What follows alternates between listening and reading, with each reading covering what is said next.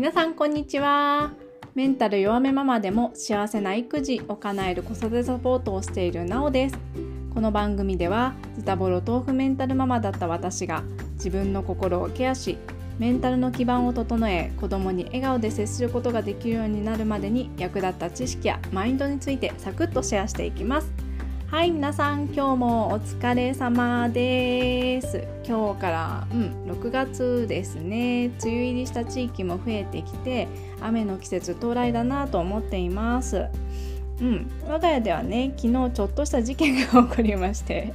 うん、事件というほどでもないんですけど昨日ね野菜スープを夕飯で作ったんですけどあの最後ね野菜が茹だってきてコンソメを入れるってとこまで来て時間的に息子がお風呂に入りたいって言ったのでうーんと思ったんですけどうーんって思ったっていうのは息子がお風呂に入りたいって自分で言い出すのは本当に珍しいことなんでこのチャンスを逃すまいと思ったわけなんですよ。うんこれを逃すとね遊ぶのが途中だからもう少し待ってとかいうねやり取りがエンドスで続くのが目に見えたのでとりあえず最後のコンソメを入れるのを旦那さんに任せようと思ったわけです。うん今ね我が家では息子くんをね一人でお風呂に入ってもらおうプロジェクトをしていて自分でお風呂に入れるようにいろいろとレクチャーしてる最中なんですけどね。私が先に入浴して交代で息子がお風呂に入ってくるっていう段取りで息子が入っている間身支度をしながら何かトラブルが起きてないかって脱衣所で待機してるだけなんですけどまあその間の時間にね旦那さんにコンソメを入れておいてほしいって頼んだわけなんですよそしたらコンソメは入ってました、うん、確かに入ってたんだけどコンソメが固まって沈んでいて全く混ざっていませんでしたウケますよね。えなんで混ぜなかったんやろ。自然に混ざる溶けると思ってたんかなって。旦那さんにツッコミを入れたらやっぱり自然に溶けると思ってたご様子でした。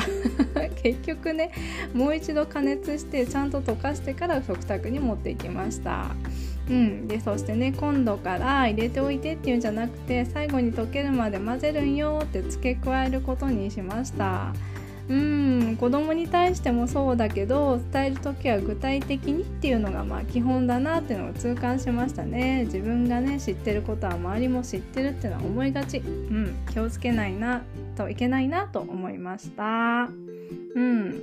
はい。前置きはこの辺にして今日の本題に入っていきましょう。今日のテーマは誰とも比べないなんてそれは無理って思ってたです。これはどういう話かというと私は他のお母さんと比べて落ち込みまくっていた。劣等感だらけだったというお話です。うん。今でこそねイライラとか嫉妬とか自分の真っ黒いネガティブな感情を心の中で認めてあげようねって皆さんに伝えてる私なんですけど数年前までの私はねもうほんと全然ポンコツでですねあの勝手に他のお母さんと比べて嫉妬したりイライラしたり結果を落ち込んだりもまさにズタボロ豆腐メンタルだったわけなんですよ。でこの話を深掘りしようと何で思ったかと言いますとねうん、私の妹の話がきっかけです妹はね今ちょうど1人目の子供を妊娠中で自分が妊娠してほどなく旦那さんの妹義理の妹さんがね妊娠したので同級生になっちゃうわけですよ、うん、同級生になっちゃうんだって、うん、でそれがすごく嫌なのって話をしてきたんです。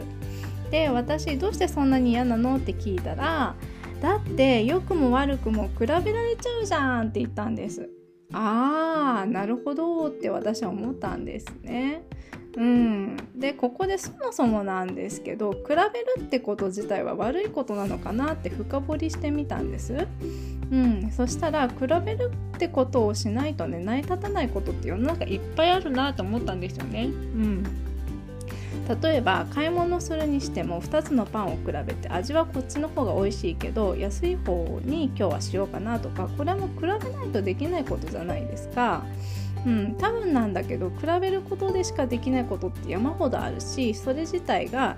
あの、人間がねよりよく生活するための本能だと思うんですよね。うん、じゃあどうして私たちは比べることで苦しくなっちゃうのかっていうことなんですけどそれは人間同士を比べる時にひっついてくる感情の後処理の問題やと思うんですよ。うん、要は付き合い方の問題ですよね。ここで私が実践してる比べて苦しくなる時の対処法2つシェアしようと思います。1つ目は嫉妬心や優越感を自分の中で認めて許して手放すです。うん、以前ねエピソード14子供に八つ当たりしちゃったさあどうするでもお話してるんですけどこれはまあ比べるとかいう話ではないんですけどね。ネガティブな感情は抑え込もう抗おうと思うとさらに苦しくなってしまう性質があります。なので一旦心の中で「ああ嫉妬してるな優越感に浸ってる」とか自分の中で確認してみましょう。そしてその自分も自分自身の一部だから大丈夫 OK だよと許すで最後の手放すは自分の中から出すその感情を剥がすってイメージなんですけどまあちょっともしね抽象すぎてわからんなって人がいたらもう実際に紙に書き出してビリビリって破るって方法でも大丈夫です。でそして2つ目なんですけど人間同士を比べることは無意味だと認識するということです。うん、さっき比べることは本能で仕方ないことって言ったんですけど人間同士を比べるっていうのは実は無意味なんですよ 本当に。なんでかっていうと下手したら地球上の人間全部が比べる対象じゃないですか。あの今ちなみに地球の総人口って78億人いるらしいんですけど自分1人対70億って考えたら上もいれば下もいるしキリがないんですよねそしてその度に疲弊するってなんか無意味じゃないですか。うん。もちろん比較対象にならない人もいて比べる対象になる人ってどこかしら自分と似てる人が多いんですよね。うん。例えばかつての私ならお母さんってくくり。うん。つまりなんですけどあの人いいなは実際そんな大きな差はないんですよ。うん。あの人いいなはあの人のその部分が自分も欲しいっていう同じ意味だったりしてならそのなりたい姿に自分もなりたいなって純粋な感情に変換すればいいと思うんですよ。うん。でもねなおさんでもやっぱり比べて落ち込んじゃいますっていう人。うんそんなあなたに最終兵器です。じゃじゃーん。その人と自分を比べるのは本当に無意味だからって認識するためにこんな質問をあなたにしますあなたはリンゴとスイカどっちが好きですか？ん？ちなみに私はリンゴが好きです。うんでも夏はスイカが食べたいかな。というかこの質問なんか意味ある？人によって回答違わない？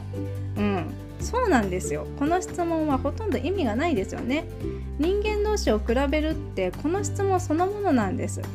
この質問は同じ果物のくくりの中でどちらが好きかと問われたらいろんな回答を得られるっていうのを知ってもらうためのものです。世の中にはあなたと同じお母さんはたくさんいます。あなたを好きな人もいればそうじゃない人もきっといる。そこで比べるのは本当に無意味なんです。というのを分かってもらいたくてこの質問をしました。あなたはあなたを大切に思ってくれる人を大切にすればいいよっていうメッセージでもあります。はい今日は誰とも比べないなんてそれは無理って思ってたけど比べること自体は生きる上での本能うまく付き合おうそれでも比べて落ち込んじゃう時は人間同士の比べ合いは無意味だよと心の中で確認しようっていう話をしてきましたがいかがだったでしょうか？是非すぐ比べて落ち込んじゃいますってお母さんに響く内容になれば嬉しいです。さてそろそろエンディングです。今日もお知らせを一つ。私がワーママみちさんと共同でやっている家族のメンタルケアメディアファミタスのイベント開催のお知らせです。前回4月に開催しました子育てリアルボイスお茶会がパワーアップして来月開催が決定しました。あごめんなさい。今月です。今月。6月です。前回も大好評いただいた企画です。前回はお昼日程で開催だったんですが夜日程での開催の希望も多かったので今回はなんと昼夜2回開催します